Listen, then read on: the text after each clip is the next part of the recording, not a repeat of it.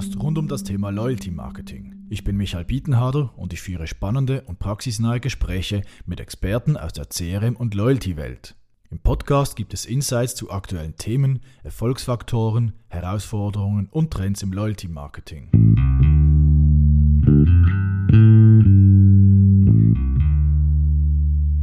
In dieser Episode des Loyalty Talk Podcast ist Alexander Süßel zu Gast.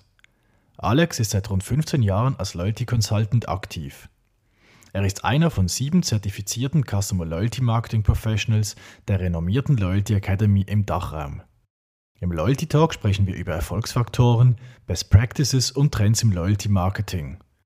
Im Rahmen der Trends streifen wir Themen wie Interactional Loyalty, Gamification, Paid Loyalty, Loyalty and Payment und Blockchain.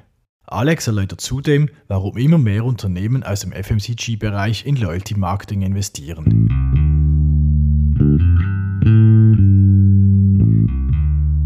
Hallo und herzlich willkommen zum Loyalty Talk, Alex. Ja, hallo, grüß dich, äh, Michael. Ja, Alex, freut mich sehr, bist du heute mit dabei.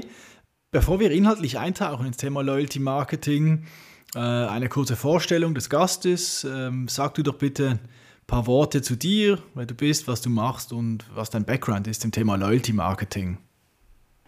Na klar. Alex Süßel, den Namen hast du ja schon erwähnt, 47 Jahre alt und ich komme aus dem wunderschönen Frankfurt am Main. Ähm, seit 15 Jahren bin ich in dem Loyalty-Business in unterschiedlichen Rollen unterwegs, ähm, auch Funktionen. Ähm, meistens kann man sagen, es ist die Brücke zwischen Marketing und IT. Ähm, aber immer ist der Fokus auf Loyalty-Strategie und Konzeptdesign von Loyalty-Programmen. Und das in unterschiedlichen Branchen. Sehr, sehr stark vertreten ist bei mir die Branche Konsumgüter, also FMCG, CPG, wie man sie in den weltweiten halt nennt, aber auch im Retail, Airport Business oder auch Sports Entertainment ähm, hat mein Wissen, sage ich mal, mit in Loyalty Strategiekonzepte mit eingeflossen. Und ähm, Michael, da haben wir uns ja auch schon kennengelernt. Seit 2020 bin ich einer von fünf deutsch zertifizierten CLMPs, also ähm, das von der Loyalty Academy ähm, das Zertifikat von Wise Marketer zum Thema Customer Loyalty Management Professional, ähm, wo du ja in der Schweiz ähm, der zertifizierte CLMP bist. Ähm, und jetzt aktuell baue ich unter anderem für ein amerikanisches Unternehmen, Snip.com, die Engagement-Plattform Care auf, ähm, europaweit oder auch in der Dachregion weiterzuentwickeln. Wie definierst du selbst für dich das Thema Loyalty Marketing? Weil irgendwie schweren da ja im Markt, je nachdem mit wem man spricht, ganz unterschiedliche Definitionen rum. Ich gehe sehr akademisch vor, muss ich ganz ehrlich sagen. Ähm, aber erstmal vollkommen richtig. Loyalty Marketing ist ein weitreichender Begriff. Und was mir mit dem Begriff Loyalty gerade im deutschsprachigen auffällt, ist auch ein schwieriges Wort. Also dieses, den Begriff Loyalty habe ich schon in unterschiedlichen Schreibweisen gesehen und häufig Loyalty in dem Sinne. Aber für mich ist Loyalty Marketing zunächst erstmal im Unternehmen strategisch angesiedelt. Also warum ist es strategisch angesiedelt? Weil es für mich um das Herzstück eines jeden Unternehmens geht. Und zwar die Kunden. Und diese Kunden ist ja, jetzt kommt das Akademische, in der altbekannten BWL-Formel Umsatz minus Kosten gleich Gewinn gut sichtbar. Denn Umsatz ist ja nichts anderes wie Neukunden oder Bestandskunden. Und genau darum dreht sich für mich Loyalty Marketing die ganze Zeit die Beziehung zu diesen beiden Zielkundengruppen aufzubauen, festzuhalten und weiterzuentwickeln. Und wenn dies erfolgreich umgesetzt wird, dann ist das für mich eine sehr gute Möglichkeit, den Unternehmensfortbestand zu garantieren. So würde ich für mich Loyalty Marketing definitionsmäßig abgrenzen. Mhm. Würdest du denn sagen, ich finde es noch spannend, du hast gesagt, ist eigentlich eine strategische Funktion.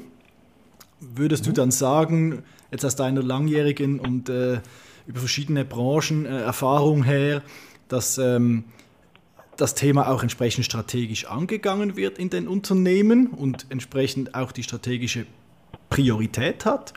Oder sind wir da noch nicht so weit heute?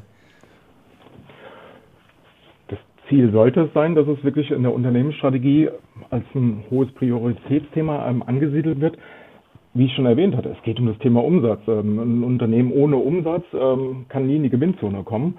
Ähm, also ist es für mich vom Geschäftsführer, CEO, muss es ein begleitetes Thema sein, weil da hat Loyalty Marketing ja seine Auswirkungen und seine starken Auswirkungen, um das Ganze dann, sage ich mal, ins Positive halt auch zu treiben. Und einfach aus meiner Erfahrung, meistens die Programme, wo der Projektsponsor, also sprich der Geschäftsführer, der CEO nicht dahinter gestanden hat, waren es auch sehr unerfolgreiche Programme gewesen. Ähm, und deswegen sehe ich es halt weiterhin sehr, sehr stark in der Unternehmensstrategie angesiedelt. Aber, wie du schon richtig sagst, so in Europa ist es immer noch ein bisschen stiefmütterlich. Also, man kann es jetzt nicht über den Kamm scheren, aber man sieht es ähm, im amerikanischen oder im asiatischen, ähm, ist es wirklich schon in die Unternehmensstrategie ganz oben reingekommen. Schauen wir uns gerade jetzt von großen Companies wie Amazon oder auch ein Starbucks, die nutzen diese Informationen über Loyalty in ihren Geschäftsberichten. Und das ist ganz, ganz oben auf der Agenda in den Geschäftsberichten auch angesiedelt. Ja, es ist sicher ein Thema, was mir immer, auf, immer mehr auffällt. Oder? Das ist ja gerade im, im angloamerikanischen Raum äh, scheint das Thema oder wird das Thema seit mehreren Jahren viel strategischer angegangen, wie jetzt gerade in unserem, im Dachraum. Aber habe ich das Gefühl, ich weiß nicht, ob du das ähm, auch so, so erlebst äh, im Daily Business äh, oder in deiner Arbeit, äh, es, es, gewinnt auch zunehmend an, an Relevanz in den Unternehmen. Und auch, ich habe auch das Gefühl, es rutscht auch in der Hierarchie immer mehr in dieses strategische. Also früher äh, oder vor ein paar Jahren habe ich es noch oft so wahrgenommen, da war so der, wenn es einen Loyalty Manager gab, war der oder sie irgendwo weit unten in der Hierarchie oder irgendwie es gab Marketing, CRM äh, und dann vielleicht noch Loyalty irgendwo. Aber das ist heute äh, nicht überall klar, aber doch im ein oder anderen Unternehmen äh, hochgerutscht äh, von der Verantwortung her äh, in der Hierarchie. Absolut. Kann ich auch aus meiner Erfahrung einfach immer, sehe es auch so, ähm, dass das wirklich eine, eine höhere strategische ähm, Platzierung im Unternehmen bekommen hat immer wieder eingehend, ähm, was ich vorhin gesagt hatte, es geht um das Thema Umsatz. Ähm, weil alle Loyalty-Marketing-Maßnahmen haben indirekt oder direkt eine Auswirkung auf den Umsatz. Ähm, und danach sucht jedes Unternehmen oder muss es ja auch suchen, halt in dem Sinne. und deswegen muss man es dann halt auch richtig ansiedeln. Das ist einfach nur stiefmütterlich zu betreiben, ja, ist gefährlich. da kommen wir ja auch zu dem Thema, woran scheitert häufig Loyalty Marketing? Ähm, Im Unternehmen heißt dann, ah ja, wir wollen ein Kundenbindungsprogramm machen. Und dann schaut man einfach in die Marketingabteilung rein, ah, da ist noch eine Person, die hat noch ein bisschen Zeit, ah, dann kriegt sie das Thema einfach aufgedrückt. Ja, klar, Loyalty Marketing, wie der Name schon sagt, ist im Marketing angesiedelt, aber es ist eine eigene Disziplin und dafür braucht man auch gewisse Expertise, Know-how, um es dann halt auch anzuwenden auch das ist mir schon häufiger in Programmen aufgefallen, ähm, dass dann auch ganz schnell mal ein Team ausgetauscht wird, weil man gemerkt hat, das, was wir da konzipiert haben, hat gar nichts für den Markt gebracht, ähm, aber einfach aus fehlendem Wissen halt auch heraus. Ja, ist auch ein bisschen was, oder wo wo ich immer wieder feststelle und wo ich jetzt gerade in der letzten Zeit ein paar Berührungspunkte hatte oder wo man dann hingeht oder wo dann das Unternehmen oder die Geschäftsführung kommt und sagt, ja, das haben wir da investiert, wir haben ein Programm aufgebaut, haben jetzt ein paar Jahre da Geld reingesteckt und Ressourcen und Punkte den Leuten gegeben und viele Rückstellungen, aber irgendwie bringt es nichts. Ähm, und und äh, ist ein bisschen, ich das Gefühl, oder auch ein bisschen eine Tendenz äh, in der letzten Zeit, dass, dass sehr viel Loyalty-Programme in Frage gestellt wurden und so insgesamt ein bisschen auch der, der Erfolgsbeitrag von Loyalty-Programmen da auch extrem kritisch hinterfragt wird von, von einigen Unternehmen. Ähm, siehst du das auch so? Oder hast, machst du auch die Erfahrung oder habt ich jetzt einfach da ein paar Cases, ähm, ja, über die ich gestolpert bin? also die Antworten kenne ich auch. Äh, was bringt uns eigentlich das Loyalty-Programm? Aber meistens, wenn man dann in die Tiefe reingeht, dann merkt man halt einfach, dass das Konzept äh, einfach falsch aufgebaut wurde. Ähm, jetzt komme ich wieder auf die großen, die ich vorhin schon erwähnt hatte. Ähm, da steht es ja selbst im Geschäftsbericht drin und dann sieht man, was für einen Wertbeitrag ähm, Loyalty-Programme ähm, in dem Unternehmen hervorrufen. Ähm, und da muss man auch immer wieder in die Tiefe reingehen. Ist ja auch häufig, Programme werden aufgebaut. Sie sind dann, wenn man so wirklich mal in der Tiefe analysiert, sehr, sehr komplex. Ähm, es ist eher aus der Unternehmersicht geplant, anstatt aus der ähm, User- oder Kundensicht halt in dem Sinne. Und alles, was heutzutage komplex ist, ist uninteressant. Ähm, ich meine, Convenience ist ja eigentlich das, der Überbegriff heutzutage bei Produkten, bei Service. Das ist das, was der Kunde ja möchte. Ähm, Im Endeffekt, ich möchte doch gar nicht mehr drüber nachdenken, wie so ein Programm abläuft, sondern es muss einfach intuitiv sein. Ähm, und da sind halt wirklich ganz, ganz viele Fallstricke, die man ähm, da drin erkennen kann. Und dann kommt schnell so eine Aussage, zu sagen, ach, das, bringt gar nichts, ich habe jetzt schon so viel da rein investiert, aber wahrscheinlich ist das Konzept dann oder das Design des Konzeptes ähm, nicht gut genug gewesen. kann man es auch wiederum nicht pauschalisieren. Es gibt natürlich auch mal ähm, Momente, wo ein Loyalty-Programm vielleicht nicht funktioniert, einfach mit der Kundengruppe halt nicht funktioniert. Ähm, aber man, und das ist ein anderer Punkt, ist auch das Thema Ausdauer. Ähm, häufig ist, oh, wir haben das Loyalty-Programm ähm, vor einem Monat gestartet, ich erkenne ja noch gar nichts. Oder auch nach dem ersten Quartal, ich erkenne ja noch gar nichts. Und ein Loyalty-Programm ist meistens sehr langfristig gedacht. Das heißt, es ist kein Sprint, sondern es ist klassisch ein Marathon. Mhm. Mhm. Definitiv, ja. ja. Du hast jetzt schon, äh, ich versuche es noch ein bisschen zu rekapitulieren, hast jetzt eigentlich so einige Erfolgsfaktoren ähm, äh, erwähnt, oder? Das eine ist äh, Einfachheit, äh, also gute User Experience, äh, das andere ist eine gute Value Proposition, also ein solides Vorteilskonzept, Skills, die man braucht, den Durchhaltewillen, äh, den man braucht, plus die Top-Management Attention oder Top-Management-Commitment. Äh, würdest du sagen, das sind so, so waren es gab fünf Punkte, wenn ich es jetzt gerade richtig erzählt habe, das sind so die mhm. zentralen Erfolgsfaktoren? Oder hast du da noch äh, weitere Dinge, wo du sagst, äh, wenn ihr erfolgreich sein wollt mit einem Loyalty-Programm, dann braucht es neben diesen fünf noch, noch etwas weiteres oder weitere Themen? Ich sag mal, sie sind die fünf, aber man könnte vielleicht noch untermauern mit zwei, drei ähm, anderen. Ähm, der eine Punkt, der für mich immer sehr, sehr wichtig ist. Viele Organisationen verstehen das Loyalty-Programm als eine Kostenstelle. Und das ist für mich der Anfang vom Scheitern in dem Sinne. Man darf es nicht als Kostenstelle äh, verstehen, sondern man muss überlegen, was für ein Wertbeitrag ist es langfristig, was auf das Unternehmen durch das Loyalty-Programm eingestellt wird. Ähm, weiteres ist, wir leben in einer Welt, wo Emotionen wecken, was ganz Entscheidendes halt auch ist. Also das Loyalty-Programm muss mir eine Emotion bei dem Kunden hervorrufen, dass ich auch gewillt bin, ähm, da dabei an der dabei zu bleiben und natürlich auch die Marke oder das Unternehmen halt auch positiv bei mir in meinen persönlichen Relevance Set reinzubekommen. Und ein anderer Punkt, den ich auch als Erfolgsfaktor noch anschließen möchte, ist halt auch diese Anreize, weil im Endeffekt ist es ja ein Austausch ich als Kunde gebe dir, lieber, dir liebes Unternehmen, etwas, ähm, wo du mit ähm, später strategische Entscheidungen treffen kannst. Was bekomme ich denn dafür? Ähm, und da ist halt häufig, dass es häufig langweilige Anreize sind oder halt auch so klassische, ich nenne sie immer so MeToo-Incentivierung. Ah ja, das hat ja unser Wettbewerber gemacht, also machen wir es genauso ein bisschen umgeändert. Aber das sind halt so Erfolgsfaktoren, wenn man darauf mehr Wert und, oder einen tieferen Blick drauf ähm, legt, kann man sich halt ähm, differenzieren. Ähm, und darum geht es ja auch in der Unternehmenswelt. Ähm, schaffe USPs oder auch Differentiator ähm, oder Differenzierer auch in einem Loyalty-Programm logischerweise. Mhm. Ja, Finde find ich einen ganz spannenden und extrem wichtigen Punkt. Witzigerweise, gerade in der letzten Podcast-Episode hatte ich ja den, äh, deinen Namensvetter, Alexander Meili, äh, aus, der, äh, aus der Schweiz zu Gast. Er, ist, ähm, der hat eine, äh, eine Studie gemacht zum Thema ähm, KPI oder, oder KPI-basierte Erfolgsmessung.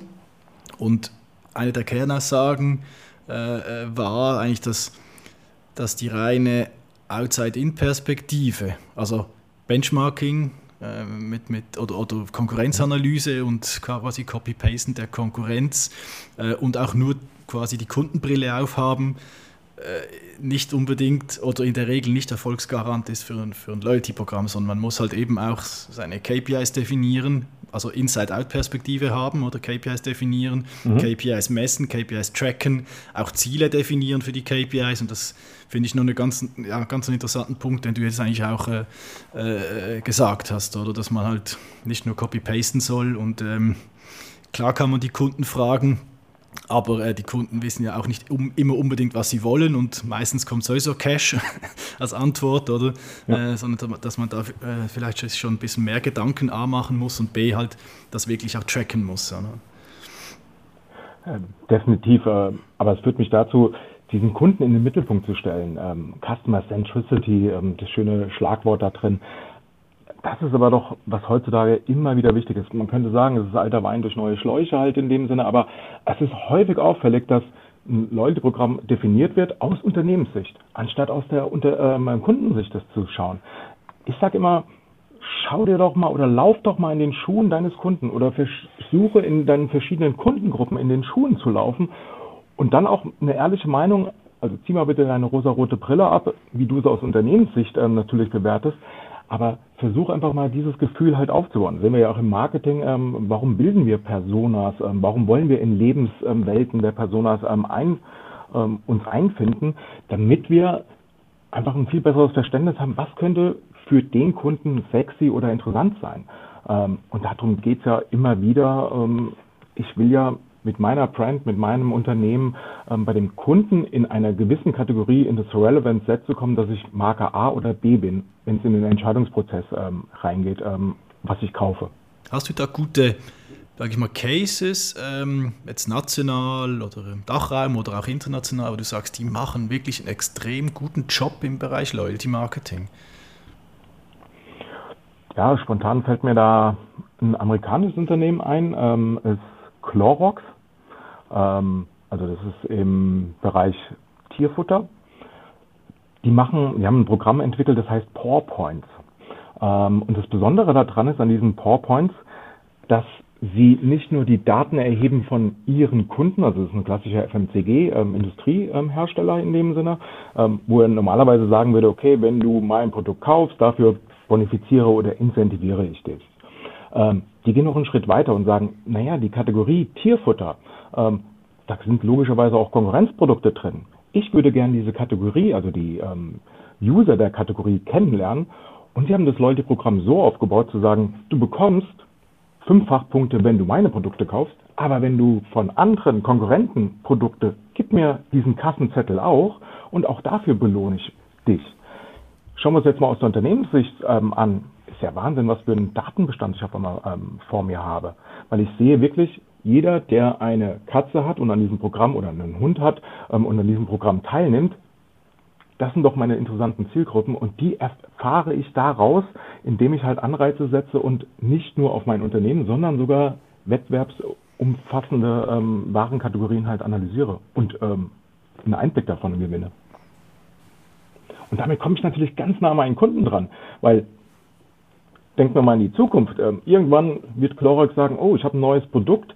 Ähm, ich habe aber in meinem Datenbestand Kunden, die zwar bisher nicht bei mir gekauft haben, aber ich habe die Möglichkeit, diese anzusprechen und ihnen vielleicht ein Testangebot zu machen, um zu sagen, schau mal, hier ist ein neues Produkt, das könnte doch für deine Katze oder für deinen Hund auch ein sehr, sehr spannendes Produkt sein. Und schon habe ich die erste Kundenaktivierung ähm, in dem Sinne ähm, erreicht. Und das nicht ähm, mit einer Schrotflinte, sondern im Endeffekt wirklich im, ich nenne es jetzt mal Scharfschützenmarketing. Ja, finde ich ein sehr schöner Case. Natürlich, also wenn, wenn ich mir überlege, oder das ist ja das Problem der meisten und das ist auch das Erfolgsmodell ähm, der, der Marktforschungsinstitute oder ähm, da halt auch Marktdaten zu aggregieren, aber natürlich Unternehmen selbst äh, an diese Daten kommst und sie die Kunden dir, wie du ja vorher schon gesagt hast, oder dieser Value Exchange, also die Kunden geben dir ihre Daten mhm. und du gibst ihnen halt irgendetwas zurück ähm, in Form monetär oder, oder nicht monetär in Form von Wertschätzung, natürlich äh, äh, extrem attraktiv und extrem äh, wertvolles Mittel für, für das Unternehmen. Ja. Exakt, ich meine, da sind wir, da sind wir ja auch bei diesem Thema Data-Driven Marketing, was ich, in den letzten fünf bis zehn Jahren ja aufgekommen ist. Ähm, wir versuchen ja vom Massenmarketing über Segmentierung in die Individualisierung zu kommen. Und da zahlt dieser Case natürlich auch komplett halt drauf ein, weil ich bin irgendwann so individuell, ähm, ich könnte sogar, obwohl in dem Fall PowerPoints, obwohl ich ähm, der User, der bei mir an dem Programm teilnimmt, er ist zwar nicht Käufer von meinem Produkt, aber ich habe vorher in dem Loyalty-Programm abgefragt, wie heißt denn eigentlich deine Katze, wie heißt denn dein Hund, ähm, wer ist denn sonst vielleicht noch bei dir in der Familie mit dabei? Und jetzt kann ich natürlich individualisierte Maßnahmen oder ähm, Kommunikationsansprachen halt auch durchführen. Und da wird der eine oder andere sich schon sehr, sehr wertgeschätzt ähm, fühlen. Ähm, und das könnte der Anfang von einer schönen Geschäftsbeziehung werden. Es ist generell eine Entwicklung, die ich auch immer mehr beobachte. Oder mhm. ähm, so Loyalty Marketing kommt ja klassisch eigentlich, oder das heißt Airlines, Hotel, das sind also die klassischen Loyalty-Branchen, mhm. dann irgendwann mal noch Handel oder ähm, Mittlerweile triffst du ja Loyalty-Programme fast überall in jeder Branche an, oder? Also das sind ja teilweise äh, ja. extra, äh, äh, ja, wo du nie daran gedacht, gedacht hättest vor zehn Jahren, dass äh, Loyalty-Marketing auch dort relevant wird. Ähm, und eine, die aus meiner Sicht extrem vorwärts gemacht hat in dem Bereich, ist, äh, wie du es angesprochen hast vorher, FMCG, CPG, oder? Ähm, mhm. Das sind ja eigentlich oder ist eine Branche, die ja traditionell eher klassisches Brandmarketing macht, oder? Also alle kennen die, äh, die TV-Spots der großen äh, äh, Konsumgüterhersteller, mhm. oder? Äh, äh, viel, viel Inserate, also wirklich sehr viel klassische Kommunikation, Brand Awareness. Aber das ist ja ein großer Trend, so das Direct-to-Consumer-Geschäft. Und mhm. infolgedessen halt auch immer stärker dann, weil du ja eben den direkten Kontakt hast, dann auch das Thema Loyalty oder Kundenbindung. Ähm, also ist so ein Thema, was ich jetzt in den letzten paar Jahren das Gefühl hatte, kommt extrem stark. Siehst du das auch so? Erlebst du das auch so? Ja, also insgesamt kann man für Loyalty gerade in den letzten zwei, drei Jahren, wenn man sich von den großen Marktforschungsinstituten die Wachstumsraten anschaut, die sind ja wirklich stark zweistellig. Ähm, wie du auch schon erwähnt hast, nicht nur die typisch verdächtigen ähm, Branchen sind im Loyalty-Business ähm, oder engagieren sich im Loyalty-Business, sondern es ist heutzutage übergreifend. Ähm, zurückkommend auf die Zielgruppe oder auf die Zielbranche FMCG in dem Sinne, ja, auf der einen Seite hast du diese großen Brands, auf der anderen Seite merkt man ja auch, dass das Kundenverhalten sich auch stark verändert hat. Ähm, es wird immer fragmentierter. Du hast ähm, schon eingangs eben erwähnt ähm, D2C, also Direct to Consumer. Das heißt, da kommen auf einmal auch kleinere Brands, die ähm, interessante Produkte an den Mann bringen können aufgrund der digitalen Welt. Ähm, also dass ich mir einfach einen Shop ähm, hochziehe und damit sogar mit den Großen, sage ich mal, in die Konkurrenzsituation halt einmal reinkommen kann. Und wenn ich dann im digitalen, also sprich einen E-Commerce-Shop habe, dann habe ich ja per se schon die Kundendaten, weil nicht anders, da kann ich ja das Paket ähm, ähm, versenden. Ich muss ja wissen, ähm, wer ist es ähm, und wie ist die Adresse. Und schauen wir uns mal originär das FMCG-Business an. Im Endeffekt hat die Marke ja keine direkte Kundenbeziehung mit seinem Kunden oder mit seinem Shopper, Verwender, wie man auch ihn jetzt bezeichnen mag, sondern die FMCG verkauft es an den Händler ähm, klassisches Geschäft. Ähm, ich würde sagen, 98, 97 Prozent des Umsatzes ist ja im FMCG-Business immer noch Retail getroffen ähm, oder getrieben. Also sprich ähm, Offline POS, also ich gehe in den stationären Handel halt hinein. Aber da hört es dann auch auf mit der Kundenbeziehung. Also ich weiß zwar, wie viel ich an Coop, an die Migros oder an Rewe, Edeka, wie viele Paletten ich da versendet habe, aber wer es dann zum Schluss an der Ladentheke oder an der Kasse eins zu eins gekauft hat, da ist die Kundenbeziehung ja nicht mehr vorhanden, sondern da ist die Kundenbeziehung zwischen dem Händler und dem Konsumenten, der halt ähm, oder Shopper, der halt ähm, in dieser Einkaufsstätte einkaufen geht. Und dann kommen wir noch zu dem Thema, was ja auch die letzten zwei, drei Jahre immer mehr oder Fahrt aufgenommen hat, ist ja das Thema Third-Party-Cookies äh, werden verboten oder werden halt ähm, jetzt immer mehr und mehr abgeschaltet. Ähm, also jedes Unternehmen sucht ja heutzutage in dieser datengetriebenen Welt ähm, nach First Party oder sogar nach Zero Party Daten. Ähm, und da helfen natürlich Loyalty-Programme par excellence, weil ich, da kommen wir wieder auf diesen Value Exchange, um was jemanden, von jemandem was zu bekommen, muss ich ihm ja auch was geben. Das kann ja nicht eine Einbahnstraße sein. Gib mir alles, aber ich gebe dir nichts, ähm, ist glaube ich in der Menschheit nicht ein beliebtes ähm, Instrument. Und da kommen wir natürlich dann dazu, dass ein Loyalty-Programm im Sinne von Incentivierung, Belohnung, ähm, wie halt ein Value Exchange halt anbietet. Ähm, und deswegen ist dann natürlich ein Loyalty, Loyalty Marketing auch ähm, in der Konsumgüterindustrie natürlich ein ganz, ganz wichtiges Eisen, sage ich mal, geworden oder ein ganz, ganz wichtiges Feld geworden. Also sagst du eigentlich auch, dass der Motivator vielleicht was ein, ein, ein anderer ist oder zumindest ein zusätzlicher, äh, das Thema Daten, oder? Weil wenn ich ein Hotel bin oder wenn ich eine Airline bin, in der, mhm. ja, kenne ich ja meine Kunden, oder? Da, da habe ich vielleicht eine andere Motivation, oder? Äh, das zu machen oder, oder teilweise auch eine andere Motivation. Aber sagst du jetzt gerade, wenn du Richtung FMCG schaust, ist schon Daten ist einer der primären Gründe, warum man dann ein Loyalty-Programm mhm. zum Beispiel äh, etabliert. Definitiv. Und ähm, auch die ähm, üblich Verdächtigen oder die altbekannten Loyalty-Branchen halt in dem Sinne, Airline, ähm, Retail, ähm, gehen wir gerade mal auf Airline halt ein. Was bei denen ja auffällig ist, sie haben aber eine sehr, sehr spitze Zielgruppe. Also die Airline interessiert sich ja für ihre Frequent Travelers und nicht für denjenigen, der einmal im Jahr mit seiner Familie vielleicht ähm, auf Urlaubsreise geht. Ähm, und das ist ja auch schon mal eine Abkehr zu dem, was in der FMCG, ich meine, du hast eine, eine viel häufigere Einkaufsfrequenz, du hast eine viel breitere Zielgruppe oder ähm, eine Massenmarketing-Ansprache. Und natürlich ist es für dich auch wichtig, dort jedenfalls deine A- oder auch deine B-Kunden mehr zu klassifizieren. Und da kommen wir auch nochmal, was du eingangs gesagt hattest, ähm, dass der ein oder andere Unternehmer sagt, oh, so ein Loyalty-Programm verbrennt mir eigentlich mehr Geld, anstatt dass es mir bringt. Ja, aber auch auffällig ist, dass man häufig nicht zielgerichtet vorgeht, sondern was ist das Ziel meistens eines Loyalty-Programms? Ich möchte meine wirklich besten Kunden kennenlernen und gerne auch noch die, die sehr häufig bei mir einkauft, ähm, einkaufen und die möchte ich natürlich ähm, transferieren, dass sie auch A-Kunden werden, weil das sind doch meine Ertragsbringer, muss man auch, auch ganz ehrlicherweise sagen. Ähm, weil Ertrag bringt mir ja meistens ein Kunde erst, wenn er das zweite, dritte oder das vierte Mal bei mir eingekauft hat. Vorher waren die Akquisitionskosten viel höher gewesen. Mhm. Da lässt Pareto grüßen, oder?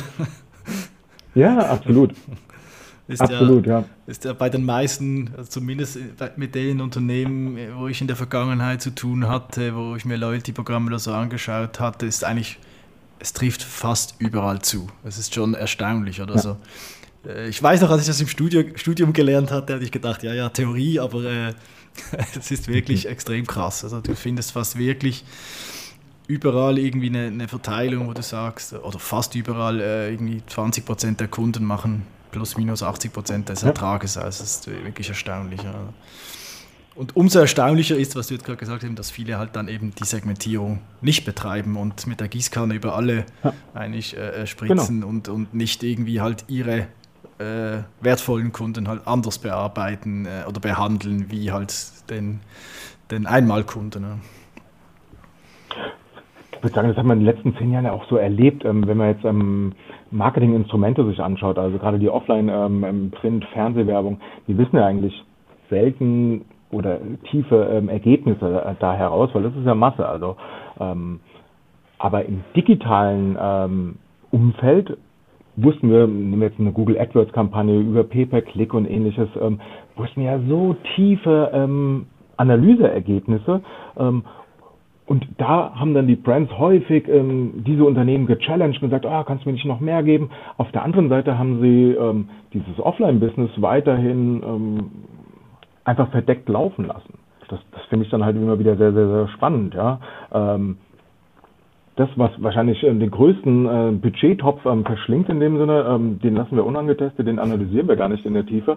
Ähm, aber da, wo wir in eins, eins zu eins reinkommen können und, und wirklich ähm, individualisiert sein können, ähm, da wollen wir, weil es die Möglichkeiten in der digitalen Welt halt gibt, ähm, noch viel tiefer analysieren. Mhm. Und das finde ich halt immer wieder sehr, sehr spannend, ähm, weil ich möchte jetzt nicht gegen die Fernsehwerbung überhaupt nicht sprechen, sondern äh, sie hat definitiv ihre Existenzberechtigung und kann auch richtige Awareness treiben. Ähm, aber manchmal ist es ja schon ähm, zu sagen, wow, wie viel Geld ihr da immer noch reinsteckt, ähm, ist deine, deine Zielgruppe überhaupt noch dort vorhanden in, der Aus, in dem Ausmaß oder müsstest du nicht das Geld erstmal in die digitale Welt ähm, einspielen ähm, und dann, was noch übrig ist vom Budget, kannst du dann in die, in die Offline-Welt geben. Aber ich möchte mich jetzt nicht ähm, erschießen lassen von dem einen oder anderen Brandmanager oder Verantwortlichen da drin, sondern ähm, weiterhin Existenzberechtigung ist natürlich ähm, die Reichweite, was TV, ähm, also die ähm, Above the Line ähm, Instrumente halt auch weiterhin noch liefern. Dieses Fettnäpfchen bin ich ja schon ein paar Mal getreten. Wobei ich sage dann eigentlich immer, auch, auch ein Loyalty-Programm ohne die Awareness funktioniert auch nicht, weil du musst ja zuerst mal deine Kunden irgendwie da reinbringen. Also du musst den Kunden ja mal erzählen, dass du ein Programm hast, oder? Ähm, ob du das jetzt mit Fernsehwerbung machst oder wie auch immer, aber da brauchst du halt irgendwo Reichweite, oder? Damit du nachher dann auch One-to-One -one mit dem Kunden kommunizieren kannst. Weil irgendwo musst du ihn ja erreichen und von dem her ist da aus meiner Sicht auch im Loyalty-Kontext primär halt im Aufbau von einem Programm und in der Kundengewinnung halt die, die RTL-Kommunikation weiterhin ein, ein, ein wichtiges äh, äh, Instrument oder ein wichtiger Bestandteil eines Programms. Ja. Ähm, definitiv. Also ist Du hattest vorhin von Erfolgsfaktoren gesprochen. Natürlich, das ist entscheidend. Ähm, wenn ich mein Programm nicht bekannt mache, ähm, werden auch keine Mitglieder bei mir in meinem Programm reinkommen.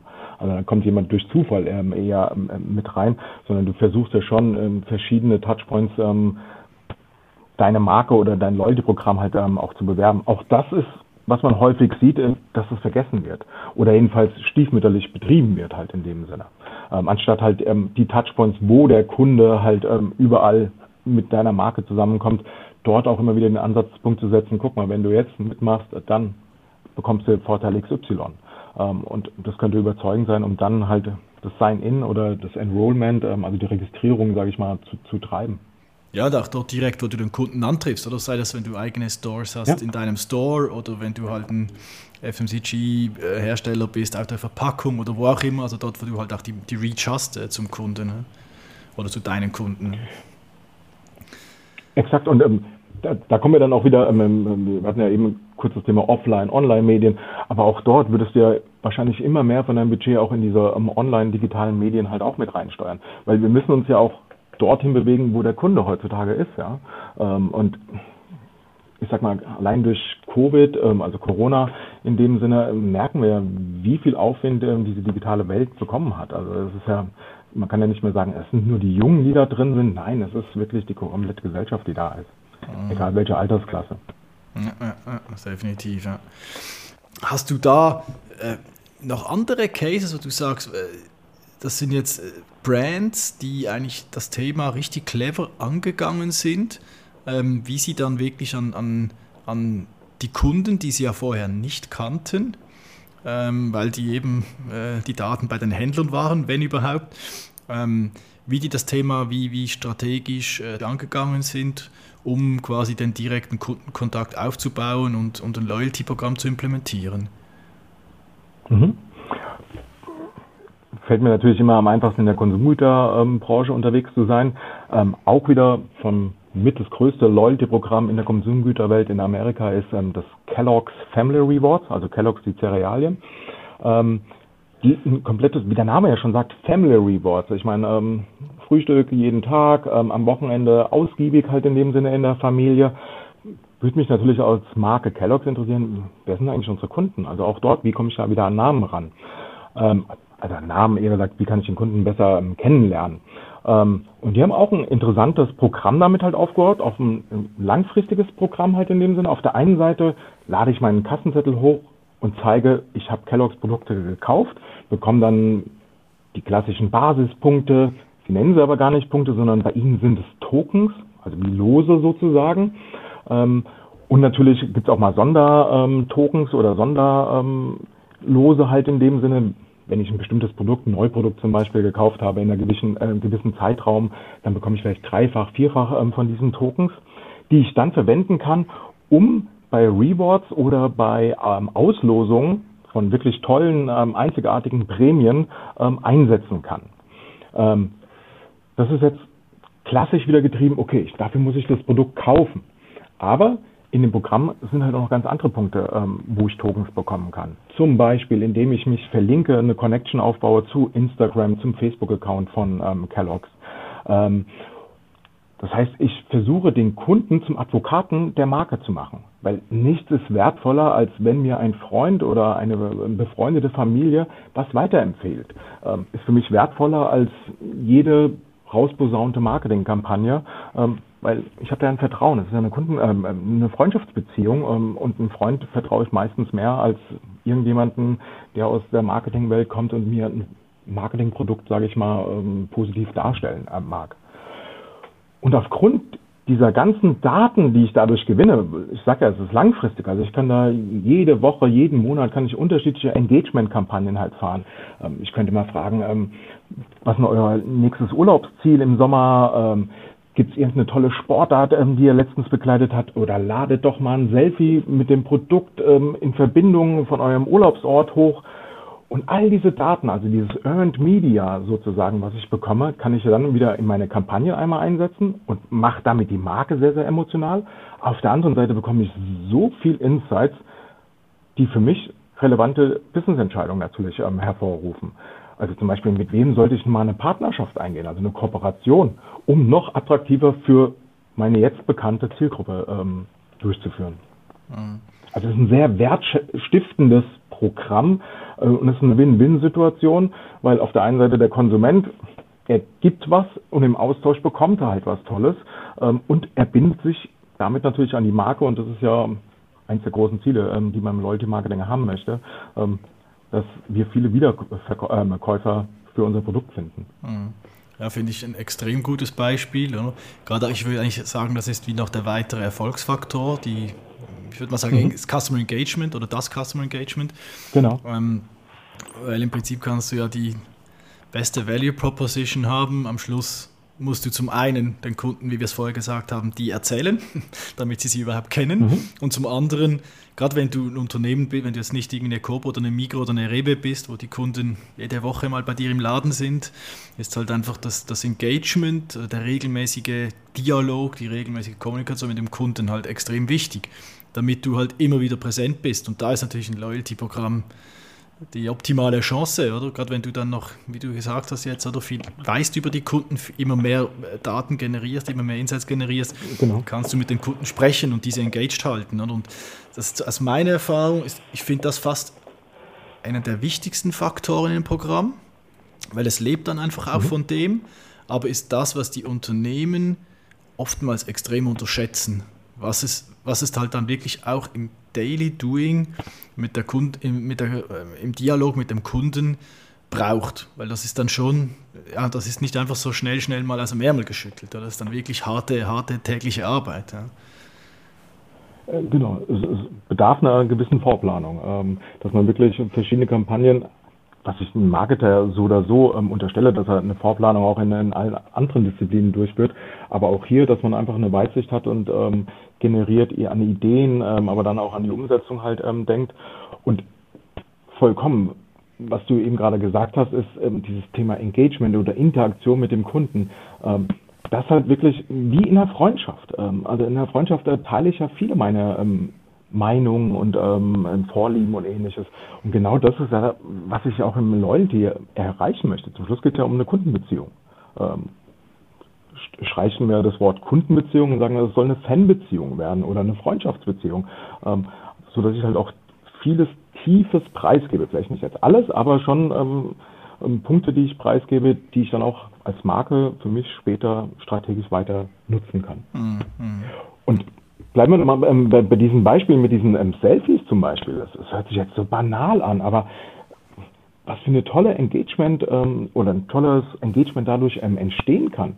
Ähm, auf einmal hast du 100.000 Bilder und ähm, jetzt kannst du ein Voting daraus noch machen. Oder auf der nächsten Produktverpackung auf einer Sonderedition sind dann ausgewählte Selfies mit äh, drauf. Ähm, das Ganze wird ja dann auch viraler in dem Sinne. Ich sage nicht, dass es 100% viral wird, aber ich habe die Möglichkeit, Viralität aufzubauen. Und wenn ich dann zum Schluss den Medienwert dahinter sehe, der ist ja gigantisch. Ähm, da müsste ich ähm, in Zeitungen oder in ähm, TV müsste ich einen wahnsinnigen Betrag in die Hand nehmen, den ich hier über Earned Media sozusagen, über Earned Media von meinen ähm, Mitgliedern ähm, für relativ wenig bekomme. Ich würde fast behaupten, dass dieses Thema, äh, was du jetzt auch gesagt hast, dieses, diese Interaktion, also dieses Interactional Loyalty mhm. und nicht nur das Transactional Loyalty, also quasi ja, früher genau. hat man primär ja die Transaktion belohnt, hat Punkte bekommen und so. Genau. Heute, gerade auch im FMCG-Bereich oder äh, wird werden viele Leistungen, die unabhängig sind vom eigentlichen Kauf, also von der Transaktion, werden belohnt, wie du es schön am, am Kelloggs Beispiel ähm, ja. äh, äh, erwähnt hast oder, oder, aufgezeigt hast. Also von dem her, ich würde das mal Wort Trend da in den Mund nehmen, dass aus meiner ja. Sicht das in den letzten paar Jahren auch extrem aufgekommen ist und fast jedes Programm, wo ich, wo ich jetzt drin bin, in, in Neukonzeption oder in Überarbeitung, macht sich extrem oder macht sich intensiv Gedanken, wie man eben halt mhm. dieses Interactional-Element stärker reinbringt. Also, es geht natürlich nicht mit jedem Brand alles, aber äh, merke ich doch, dass die Denke immer mehr in diese Richtung geht, von, von vielen Programmverantwortlichen auch. Ja. Absolut, ähm, man könnte es auch Emotional Loyalty ist der andere Begriff, der, der da ähm, häufig ähm, für benutzt wird, ähm, aber zum Schluss sind es einfach Begriffe. Das Thema ist Community Building. Also wie schaffe ich es mit meinen Kunden eine Community halt aufzubauen? Ähm, ich freue mich ja, wenn zum Schluss die Community sich untereinander hilft. Also dann, dann habe ich ja das ähm, Beste vom Besten erreicht in dem Sinne. Wenn die sich untereinander über meine Marke austauschen und sich Tipps und ähm, Tricks halt ähm, geben. Bei, bei, einer Konsumgütermarke, ähm, gehen wir jetzt auf eine Foodmarke zum Beispiel aus, ich bin doch froh, ähm, wenn jemand zeigt, was er mit dem Produkt alles für Gerichte hergestellt hat. Und das, sage ich mal, mit ähm, der Community teilt. Damit schaffe ich ja auch, einen relevanten Content zu erzeugen. Aber um bei diesen Trends zu bleiben, ist, ist ja dieses Emotional, ähm, ich, ich finde, da ähm, passt dieser Begriff sehr, sehr gut, ist ja dieses Thema Gamification. Ähm, also spielerische Ansätze da dahinter zu haben. Also ob es jetzt Wettbewerbe da dahinter sind oder ob es immer ein Glücksrad oder eine Verlosung, ähm, aber spielerisch halt ist. das ist das, was im Moment ein absoluter Trend für mich in, in den Loyalty-Konzepten halt ist. Oder es ist eine Teildisziplin, die in einem Loyalty-Konzept verankert sein muss. Auch dort erinnere ich mich noch, vor zehn Jahren wurde dann immer gesagt, ach, wollen wirklich alle Menschen spielen? Zum Schluss ähm, schauen wir uns die App-Download-Zahlen an. Ähm, das sind die üblichen Verdächtigen, also sprich die Social äh, Networks ähm, sind in den Top-Download-Zahlen drin und danach kommen nur noch Spiele. Also Gamification, Gamification, Gamification halt in dem Sinne. Ähm, und das auch egal in welcher Altersklasse. Ich mache mir immer den Spaß, wenn ich äh, mit den öffentlichen Verkehrsmitteln unterwegs bin. Ich beobachte gerne die Menschen. Und das ist Wahnsinn, wie viele Leute heutzutage logischerweise ihr Handy in der Hand haben. Aber wenn man dann nochmal sieht, was machen sie eigentlich gerade, sehr, sehr viele sind gerade in der Zwischenzeit an, an, an kleinen Spiels. Also spielen gerade ähm, herum. Und das finde ich äh, bezeichnend und ähm, hat ja auch wieder eine Spaßkomponente und äh, ist ja das, was eine, eine Brand mehr, es soll ja Spaß machen, mit der Brand zu, zu kommunizieren und, und zu interagieren. Ja, definitiv. Dadurch auch ein, ein Beispiel aus, äh, aus, der Zeit, wo ich auch noch selbst ähm, für ein größeres Programm verantwortlich war. Äh, das war auch schon, was war das? Das erste Mal sieben, acht Jahre wahrscheinlich etwa her, also schon eine halbe Ewigkeit. Mhm. Ähm, und äh, da hatten wir äh, ein Gewinnspiel in der App, ähm, wo du immer jeden Tag eine neue Gewinnchance hattest. Also musstest so, mhm. äh, es hieß Shake and Win, musstest quasi das Handy schütteln äh, und dann äh, hast du quasi entweder gewonnen oder nicht gewonnen, so Instant-Preise. Und immer um 12 Uhr nachts war quasi die Chance für einen neuen Tag, also ein neues Schütteln. Mhm. Und das dreimal raten, wann die meisten Leute geschüttelt haben. Zwischen 12 und 1. Genau. genau. Weil, weil, einfach ähm, so viele Leute gewartet, bis sie wieder, ja. wieder schütteln dürfen. Das, das ist, und das war eben vor, vor mehreren Jahren schon. Ähm, war halt für mich ein bisschen ein Learning, also das auch nicht erwartet, so in dem Ausmaße, dass wirklich so viele Leute extrem abfahren auf, auf Games und da noch gewinnen, auch wenn es nur mhm. was Kleines ist. Du musst ihnen ja nicht mal gerade ja. die nächsten Maledivenferien äh, verlosen oder ein Auto oder so, sondern es sind teilweise wirklich auch nur kleine Dinge, ein paar Punkte oder irgendwie ein Gratisprodukt oder keine Ahnung. Ähm, äh, es funktioniert wirklich, also bin ich voll bei dir, kann ich auch deine Aussagen äh, voll unterschreiben. Es ist extrem, wir, wir Menschen, wir, wir, ja, wir lassen uns davon wirklich engagen, um das Wort wieder, wieder ja, aufzunehmen. Absolut. Ähm, und, und das funktioniert extrem. Das ist ja schon eigentlich auch nur ein ja. Punkteprogramm, ist ja eigentlich auch Gamification, oder? Das finde ich persönlich auch, wenn, wenn ich genau. die Diskussionen habe, oder Punkteprogramm versus Cashback-Programm, ich würde fast, je, nicht jedem, aber fast jedem Unternehmen immer erzählen, geh eher in ein Punkteprogramm, weil es gibt dir einfach mhm. so viel mehr Möglichkeiten, A, wie ein Cashback-Programm und B, du hast halt einfach auch es ist emotional und du hast halt einfach dieses, dieses Gamification mit den Point-Spielen, du hast das Gesetz der großen Zahlen, du kannst so viel mit diesen genau. Punkten machen, wo, wo stehst du, wie viel fehlt noch und und und. Das ist einfach bei einem Cashback ganz anders. Das kriegst du, dieses, diese Emotionalität kriegst du da und diese Gamification kriegst du nicht hin oder mit einem, Cashback, mit einem klassischen Cashback-Programm. Ne? Exakt, weil es einfach einen festen Wert ja einfach hatte. Okay, das jetzt ein Ausblick in die Zukunft, wie wir das mit, der, ähm, mit kryptischen Währungen, ähm, also aller Bitcoin und ähnliches, ähm, da ist es ja auch nicht mehr ganz ähm, der Wert sofort ähm, erfassbar oder der ist sehr volatil halt in dem Sinne. Aber in die Richtung möchte ich das Gespräch jetzt nicht treiben. Ähm, aber ich kenne genau diese Diskussion. Ähm, für viele ist Reward ist, ja, die Leute wollen nur, nur Geld, was anderes wollen sie gar nicht. Ähm, aber es zeigt in so vielen Ergebnissen ähm, an Kampagnen, die ich ähm, erlebt habe, dass Cashback nicht der Treiber war, sondern der Treiber waren dann doch die Prämien oder die emotionalen ähm, Welten, die wir angesprochen haben. Ähm, dass die ganz anders da performt haben, einen ganz, ganz anderen ähm, Hebel halt ähm, hatten. Ähm, auch da kann man es nie pauschal sagen, es kann auch ein Mix mal zwischen Cashback und ähm, physischen Prämien oder halt auch Erlebnissen, darum geht's ja auch. Also, mich hat mal einer gefragt, äh, was ist für dich das Wichtigste im Leben? Und du sagst, Momente zu generieren, ja, weil wir sind so kurz auf diesem Planeten. Ähm, das Wichtigste ist, ähm, welche Momente habe ich in dieser Zeit erlebt, weil die bleiben lange dabei. Also hat er gesagt, ich bin 47, also wenn ich an Momente von vor 20, 25 Jahren denke, Wahnsinn. die muss man aber auch kreieren. Also ich mhm. möchte jetzt nicht zu, zu tief da reingehen, aber es zeigt einfach nur auf, was manchmal das Werthaltige ist oder was ähm, der Entscheider ist, ähm, warum ich ähm, Schritt A oder Schritt B mache. Hm. Ja, und das sind die, dann die Diskussionen, oder gerade mit den Händlern, mhm. wo du diskutierst, machst du jetzt einen 5, 5 Franken oder 5 Euro Gutschein, wo ja. du deine Punkte einlösen kannst, oder und oder machst du halt eine Alternative, die dann vielleicht äh, mehr bleibt äh, in der Erinnerung des Kunden, wie die, den 5 oder 10 Euro Gutschein oder Franken Gutschein. Ich möchte trotzdem vielleicht ganz kurz, Alex, ein Thema noch aufgreifen. Du hast mir gerade ein Stichwort gegeben, ähm, und zwar Krypto. Ähm, mhm. Unsere Kollegen von der Loyalty Academy machen ja gerade ein, äh, eine Umfrage zum mhm. Thema, darum äh, hake ich da gerade ein. Ähm, wie siehst du das Thema aus, aus Expertensicht? Ist, da, äh, ist das, ist das ein, ein, wichtiges Thema, das Loyalty in den nächsten paar Jahren wirklich vorwärts bringen wird ähm, oder, oder weiterbringen wird in gewissen Facetten? Oder ist das eher jetzt ein bisschen ein Hype-Thema, ja, so ein mhm. bisschen, äh, wie sagt man, Saudi durchs Dorf getrieben wird und das wird sich dann wieder ein bisschen legen in den nächsten Jahren? Schwierige Frage. Ähm, ich versuche eine leichte Antwort zu finden.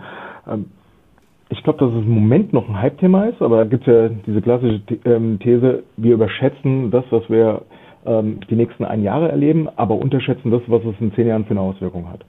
Ich glaube, es war Bill Gates, der das mal über Computer ge gesagt hat oder über Innovation ähm, im Generellen.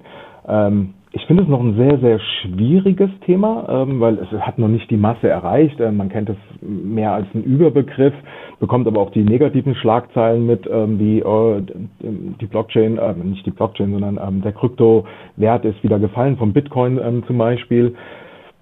Deswegen weiß ich nicht, äh, ist das jetzt schon ein relevantes Thema?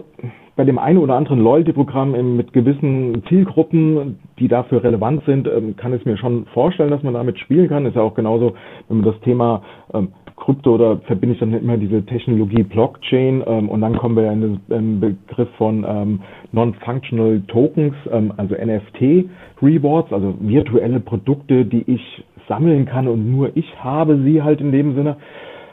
Aber es ist für mich immer noch sehr, sehr, also ich kann es nicht sagen, dass es jetzt schon eine Massenauswirkung auf Loyalty-Programme hat. Da ist es für mich wesentlicher, einen Trend zu erkennen, das Thema Payment und Loyalty, die kommen sich immer näher zueinander. Ähm, also Payment gerade in dem Thema mobiles Bezahlen, also nicht im Cash war ja jedenfalls in unseren ähm, Ländern, wo wir beide sitzen, Deutschland, ähm, Schweiz oder auch in Österreich, war ja Cash oder ist Cash auch immer noch ein wichtiges Zahlungsmittel halt in dem Sinne. Aber man sieht ja durch Corona ähm, hat das Thema mobiles Bezahlen ähm, zugenommen und da die Interaktion, um das ganze Programm wiederum, also ein Loyalty-Programm, ähm, seamless, also einfach zu gestalten, ähm, ohne dass ich als User drüber nachdenken muss, da sehe ich ähm, eine größere Auswirkung. Ja, ja definitiv. Also ich glaube, das ist, äh, würde ich auch sagen, eines der Trendthemen, äh, wenn ich es mal so nennen mhm. darf. Und bei, beim Thema Krypto geht es mir, darum hat es mich interessiert, wie du das siehst. Es geht mir jetzt ähnlich, mhm. ich kann es wie auch noch nicht noch nicht so einordnen im Loyalty-Kontext. Hm. Ist ja gerade, ich glaube, letzte Woche war es, hat ja ein großes Programm, äh, Starbucks oder was, ja, genau. hat ja irgendwie da einen, ja. Äh, eine neue Komponente ins Programm in, äh, integriert, das eben dann mit so NFTs und so spielt. Ähm, ich, ich, ich für mich auch noch schwierig, kann wirklich nicht sagen, ist das jetzt das große Ding oder ist das Spielerei. Ähm, hm. Von dem her, ich, ich habe mich auch recht schwer getan mit dieser, äh, mit dieser Umfrage ausfüllen von der Loyalty Academy. Äh, es, hat mich, es hat mich richtig zum Nachdenken angeregt, äh, weil es wirklich gerade nicht so einfach einzuordnen ist. Ja. Aber du bringst ein gutes Beispiel dazu. Ähm, also ich meine, du hast ja eben auf Starbucks, ähm, dass sie damit ähm, experimentieren. Kann ich vollkommen nachvollziehen, dass so eine Brand damit experimentiert. Kommt aber auch wieder zu meiner Kernaussage mit den mobilen ähm, Zahlen. Also Starbucks und Mobile Payment ist ja Wahnsinn, was die aufgebaut haben sich in den letzten Jahren. Ja, ich meine, zum Schluss ist ja ihre Loyalty-App. Ich sage nicht, dass es jede Brand kann. Das kann wirklich nur ausgewählte. Aber wenn ich mir das anschaue, die ähm, Starbucks-App in dem Sinne ist fast wie ein Bankinstitut für, für Starbucks, weil ich einmal eine Vorfinanzierung habe ähm, von meinen Kunden, die irgendwann später halt mal den Kaffee dann abverkaufen.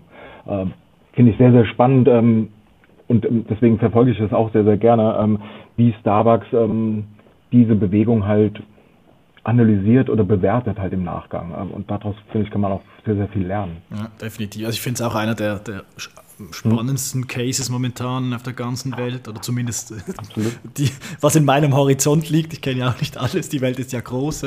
Ähm, beobachte es auch recht eng und habe äh, bei uns leider gibt es ja nicht alles äh, in Europa oder zumindest in der Schweiz äh, kannst du nicht mhm. die volle Funktionalität nutzen, aber ich äh, bin da auch immer fleißig am, am Probieren, weil ich auch immer gerne versuche oder ähm, äh, wenn ich die Programm Möglichkeit habe, in den Programmen teilzunehmen, natürlich auch das Erleben aus Kundensicht finde ich immer extrem wertvoll. Aber es ist generell, habe ich das Gefühl, so die Branche, oder? Ähm, auch McDonalds ist in dem, äh, hat extrem viel investiert. Jetzt in den USA ist ja Burger King gerade mhm. dran, massiv in das Thema zu investieren. Ähm, Finde ich äh, generell die Branche recht spannend rund um Loyalty. Ist ja alles eben verquickt mhm. mit Payment, mit App, mit, mit genau. Checkout-Prozess. Also das, wie, das ist so ein, eigentlich ein ganzer Business Case, oder den die da auftun, auch höchst strategisch. Also das ist, du hast wahrscheinlich eingangs hast du ja gesagt, in den USA gibt's, liest du mittlerweile in Geschäftsberichten und so Loyalty-Zahlen. Das sind ja auch mhm. unter anderem die Player, oder? Die wirklich das offensiv kommunizieren, was ihnen das bringt und wie viele Member sie haben und Zusatzumsätze und so. Also finde ich extrem spannend, was da, was da geht. Also. Absolut. Ich meine, ähm, ich habe die Zahl jetzt nicht komplett auswendig, aber wenn ich mir nur anschaue, Amazon mit Amazon Prime ist ja für mich ein Loyalty-Programm oder der eine oder andere sagt Anti-Loyalty-Programm, äh, aber es ist ja auch ein Kundenbindungsinstrument, ähm, was sie dafür einsetzen. Und bin mir jetzt nicht sicher, waren es fünf oder zehn Milliarden Euro, was es im Geschäftsbericht einspielt an Umsätzen. Mhm. Ja, also ich meine, ist für mich nicht zu vernachlässigen. Natürlich sind wir jetzt wirklich bei einzigartigen Unternehmen. Ähm, ich schätze mal auch die Zuhörerschaft ähm, ist ja auch in anderen Sphären halt auch ähm, öfters unterwegs. Aber ich finde es aber nur spannend, weil wir waren ja noch bei, bei Trends stehen geblieben, ähm, was man auch immer mehr sieht, weil ähm, du hattest auch eingangs ähm, den Punkt gehabt, naja, ähm, finanziert sich denn so ein Loyalty-Programm oder dass der CEO da sagt, ähm, das Invest sehe ich ähm, gar nicht wieder zurückkommt. Ein weiterer Trend, der auch immer mehr zu sehen ist, ist das Thema Paid Loyalty oder Subscription-Modelle. Also, dass ich für so ein Loyalty-Programm als Kunde sogar was bezahle damit habe ich natürlich auch als Betreiber von so einem Loyalty-Programm viel mehr Möglichkeiten, noch bessere, ähm, werthaltigere Incentives, Rewards, Benefits, wie auch immer, ähm, auszugeben. Aber es ist sehr, sehr auffällig und damit schaffe ich natürlich auch wiederum eine, eine, eine starke Kundenbindung. Amazon macht es ja vor. Ich sag mal, wenn ich diese Amazon Prime ähm, Mitgliedschaft abgeschlossen habe, dann bin ich im Relevant Set, wenn ich e-com-mäßig was bestellen möchte. Weil das Gefühl ist ja im Körper, ich habe dafür schon ausgegeben. Ähm, also muss ich doch auch zwingend erstmal dort gucken. Ob der dann den besseren Preis bietet, das ist wieder was anderes, weil Amazon holt mich dann wahrscheinlich ähm, in einer sehr guten User Experience, ähm, in guten Services halt ab, wo ich vielleicht gar nicht mal in den Preisvergleich ähm, zu anderen Marken reingehe.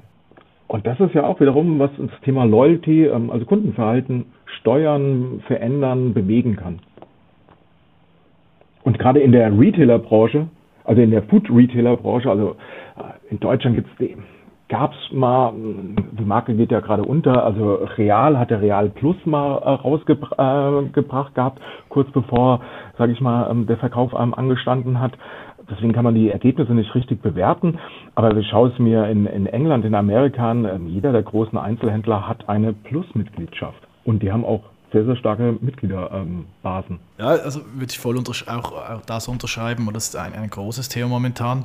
Was ich in dem Kontext auch noch recht spannend finde, auch gerade letzte oder vorletzte Woche war das in den Medien, dass Uber ja ihr, ihr Free Loyalty Programm einstellt und nur noch auf Subscription oder Paid Loyalty setzt. Mhm. Ähm, also die haben die trauen sich das auch, oder? Also traut sich auch nicht jeder einfach ja. mal den Laden wieder zuzumachen.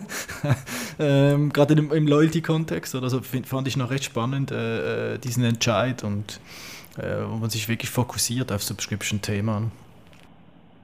Und da sieht man aber auch diese strategische Auswirkung, ja, weil ähm, wer kauft dieses Subscription-Modell? Ähm, es ist der Kunde, der sich sowieso sicher ist, ich werde mit dem Unternehmen häufiger interagieren ähm, oder zusammenarbeiten oder seine Services, seine Produkte halt einkaufen, also meine A-Kunden. Und dann ist es eine Win-Win-Situation für beide. Und auch dort nochmal ausgehend ähm, vom, vom Anfang äh, mit ähm, Investitionen, Budget von Loyalty. Ähm, häufig ist auch, dass man in dem Programm ähm, keine richtige Zielfokussierung hat, sondern der A-Kunde wird genauso behandelt wie der C-Kunde oder der B-Kunde. Und das darf ja nicht sein. Hier ist ja wirklich ganz klassische Fokusausrichtung.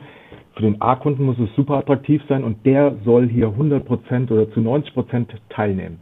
Der C-Kunde, der einmal im Jahr oder ähm, heute Uber fährt, morgen wieder ähm, das klassische Taxi oder zu einem anderen Konkurrenten wechselt.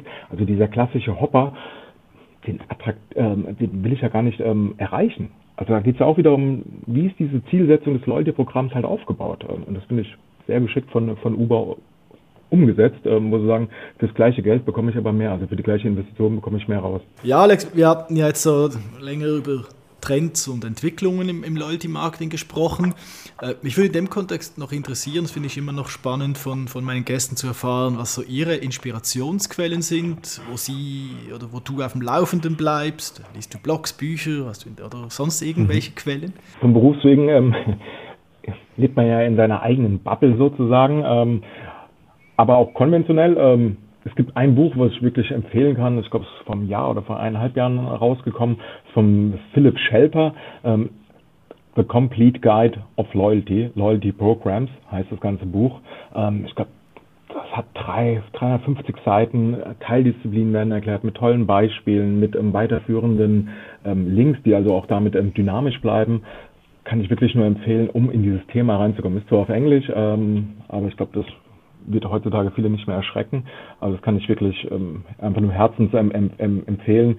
Auch wenn ich mal wieder eine Fragestellung ist es für mich eine Inspirationsquelle, wie wurden denn manche Themen strategisch gelöst oder was für Optionen gab es, ähm, um dann auch wieder, sage ich mal, mein Gehirn anzuschalten und zu sagen, okay, stimmt, in die Richtung habe ich ja noch gar nicht gedacht. Mhm.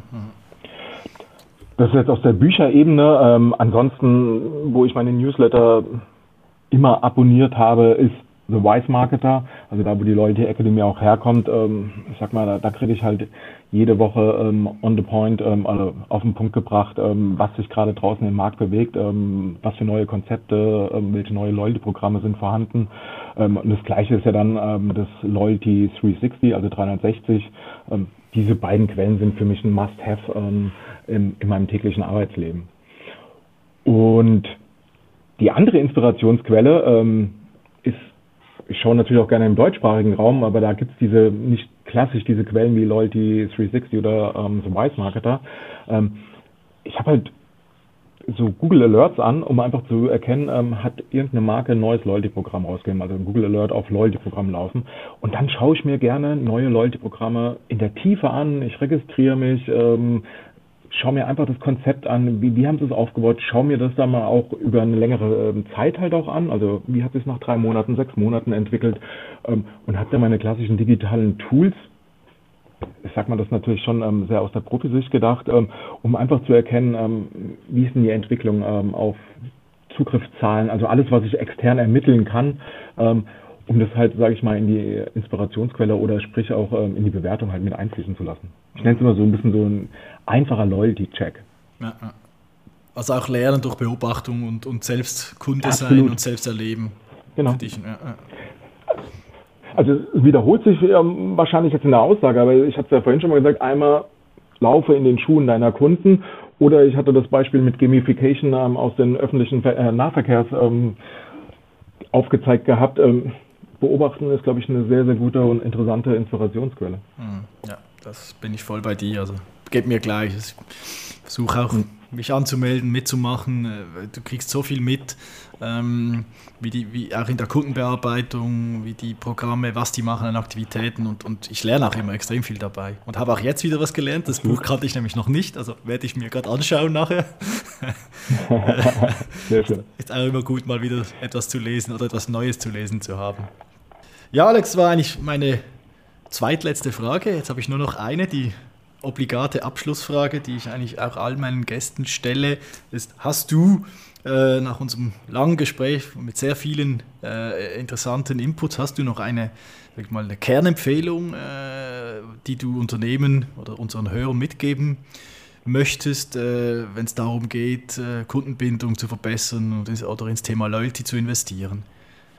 Also neben der, dass ich gesagt habe, keep it simple, also Einfachheit in der Programmstruktur, immer aus der User-Sicht, also laufe in den Schuhen eines Kunden, ähm, gibt es für mich noch eine Mantra, nenne ich es jetzt einfach mal im Loyalty-Marketing.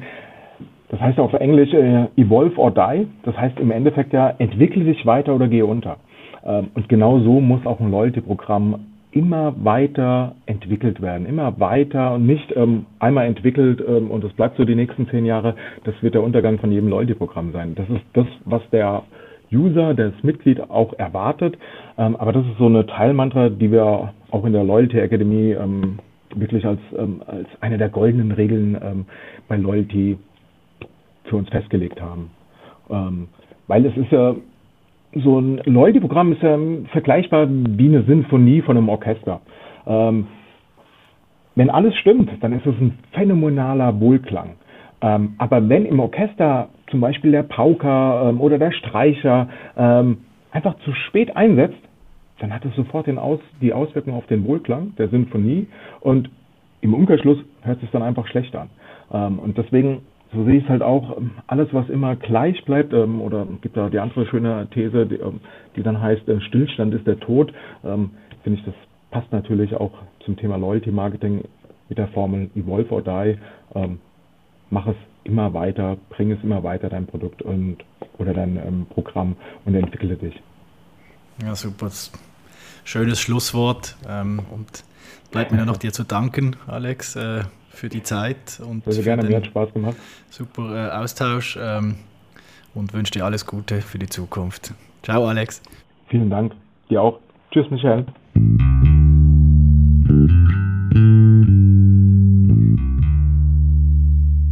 Wenn ihr weitere spannende Gespräche mit Experten aus der CRM und Loyalty-Welt hören möchtet, abonniert den Loyalty Talk Podcast auf allen gängigen Plattformen wie Apple, Spotify oder Google oder unter loyaltytalk.ch. Spannendes Wissen aus CRM und digital gibt es auch im Blog sowie im Newsletter der Miles Ahead AG, des Sponsors dieses Podcasts. Blog und die Anmeldung für den Newsletter findet ihr unter milesahead.ch. Tschüss zusammen und bis zur nächsten Folge des Loyalty Talk.